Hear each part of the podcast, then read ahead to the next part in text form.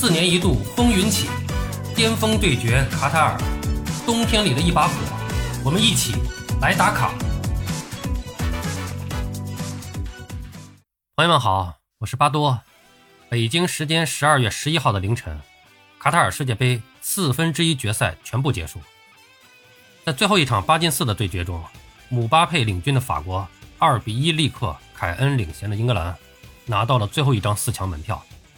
我相信比赛的结果啊，相关情况大家可能也都了解了。那么回看这场比赛啊，我觉得要特别说一下的是法国队的格列兹曼。对格子的欣赏从上上届欧洲杯开始，到上届世界杯，仔细看格子的发挥。当年欧洲杯新秀冒头拿下金靴，到了上届世界杯，在那个众星云集的法国队中，他的作用是无可替代的。几乎每一场比赛、每一场胜利、每一个进球，都有格列兹曼的作用发挥。那时候我曾经说，我说格子是有资格评选当届世界杯的金球奖的，但是大会呢，最终是给了失去冠军的莫德里奇。呃，可能莫德里奇在队中呢作用呢更显示一枝独秀。另外，他的励志故事呢对他也是有所加持。可以说，莫德里奇是在情感和情怀的加分下压过了格列兹曼。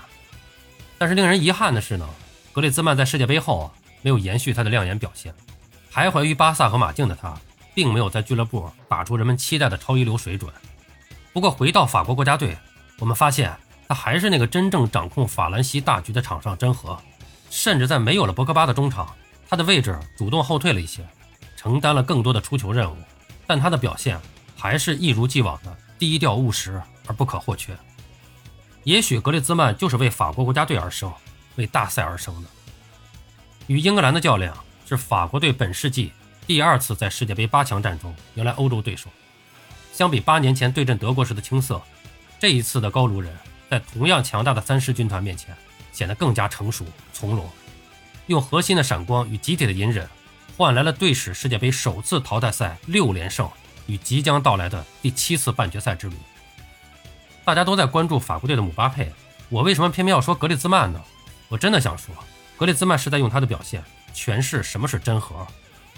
赛前，凯尔沃克被舆论普遍认为是三狮军团阻止姆巴佩推进的最大希望。比赛开打之后的几次对抗，曼城铁卫确实没有让法国队的十号占到太多的便宜。在姆巴佩受到三狮防线重点钳制的情况下，格列兹曼的发挥其实更加重要。深受德尚信任的马竞攻击手成为了决定战局走势的核心人物。他用艺术品一般的发挥，令卫冕冠军在进攻中呈现出了万千气象，向世人诠释。何为真核？本场格列兹曼的位置十分灵活，他的活动范围遍布中场与十号位，也多次出现在右路。通过精心的策划，在开局不久就连续为登贝莱制造出传中的机会。考虑到三狮军团十分擅长抓攻守转换，法国队上半时把更多的精力都用在了限制对手的转换速度上，同时是伺机打出反击。在法国队由守转攻的推进过程中，格列兹曼一次又一次的以轻盈的方式为蓝军凿开道路。第十七分钟，法国队的部署收到成效，蓝军打出了精心演练的转换套路。姆巴佩吸引众多防守火力后，游移到中路给登贝莱。巴萨边锋拿球为格列兹曼赢得了空间，后者准确地找到了无人看防的楚阿梅尼。皇马中场打出一脚如同平地惊雷的远射，洞穿三狮城门，法国队打破僵局。这粒进球让人联想到2016年欧洲杯决赛埃德的破门和2018年世界杯迪玛利亚的精彩远射。不过这一次。法国队成了受贿一方，整个上半时，格列兹曼二十七脚出球，仅有一次失误，在三狮三十米区域的七次传球全部到位。一边再战，当球队陷入被动局面下，他依然可以稳健地抓住为数不多的机会，把控好进攻方向与节奏。蓝军一度被对手围攻，眼看城门岌岌可危时，格列兹曼的关键传中助攻吉鲁是刷新自己国家队进球纪录，为全队吃下了一颗定心丸。比赛尾声，我们再次看到了那个处理球无比丝滑、举重若轻的全能核心。他多次一脚出球，为激烈的淘汰赛注入至真观赏价值。昔日皮尔洛的前腰后置传为足坛佳话，如今格列兹曼在场上的多点闪耀、收放自如，也显露出了大师的风范。面对强大的对手，格列兹曼成为1986年以来首位在世界杯淘汰赛完成单场两次助攻的法国球员。他代表国家队的助攻总次数来到了28次。打破了此前亨利保持的记录。至此，格列兹曼的三项数据在本届世界杯稳居第一：助攻最多三次，创造机会最多六次，关键传球最多十七次。作为法国队队史第二位连续出战十七场世界杯比赛的球员，格列兹曼是高卢人连续两次晋级世界杯四强的重要功臣。英法之战的交锋不仅是本届世界杯最后一个四强席位的争夺，也关乎两种流派、两民族的荣誉。踩着宿敌晋级，无疑是半决赛入场券的最好打开方式。局部挨打并不可怕，在结果至上的赛会制大赛，能屈能伸，具备过硬的抗击打能力才是王道，也是强者气质的真正体现。法国队经历伤病挫折，矢志不渝，用高效务实的踢法赢得一场带有厚重德尚烙印的胜利。格里兹曼的出彩，吉鲁的绝杀，折射出法国队本场战术的灵活性与智慧。德尚没有让外界热炒的姆巴佩与沃克一对一速度比拼频频上演，而是将巴黎地星隐伏在内线。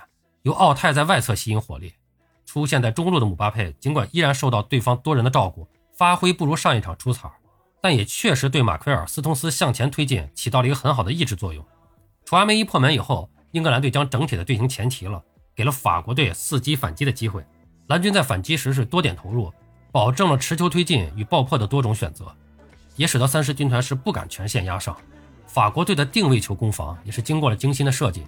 第三十九分钟。奥泰利用英格兰盯人不紧之际，完成了颇具威胁的倒三角传中，险些复刻前一日荷兰队的独秒绝平。下半时开局不久，进球功臣楚阿梅尼在防守萨卡横切时出脚较慢，被主裁判处以极刑。凯恩大力点球扳平比分后，法国队曾在短时间内连续获得再次反超的良机。此后，英军是再度起势，多次通过边锋切入内部发起冲击，给蓝军的防线带来了极大的压力。接近二十分钟内。随着格列兹曼与攻击线队友的联系遇阻，法国队在场上也是明显的处于被动。一支球队的成熟表现在于逆风局面前临危不惧。面对英军潮水般的猛攻，队长洛里用一次次提振士气的出击与扑救，令英超老熟人们是无功而返。几位老球员的以身垂范也是稳住了军心。常规时间的最后十五分钟，顶过三狮压力的法国队终于是再次连续制造威胁，方有吉鲁霸气十足的头锤绝杀。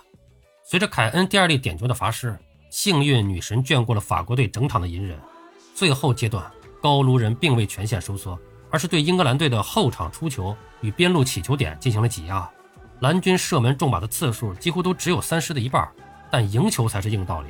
对于众多骨干伤缺的法国队而言，九十分钟内击败英格兰的表现也足够令人惊喜。迈过四分之一决赛的门槛，德尚与弟子们已经在卡塔尔的征程中拨云见日了。好了，朋友们，今天咱们就聊到这儿，感谢您的收听。您有什么想和巴多交流的，咱们评论区见。欢迎收听、订阅、评论、转发，我们下期再见。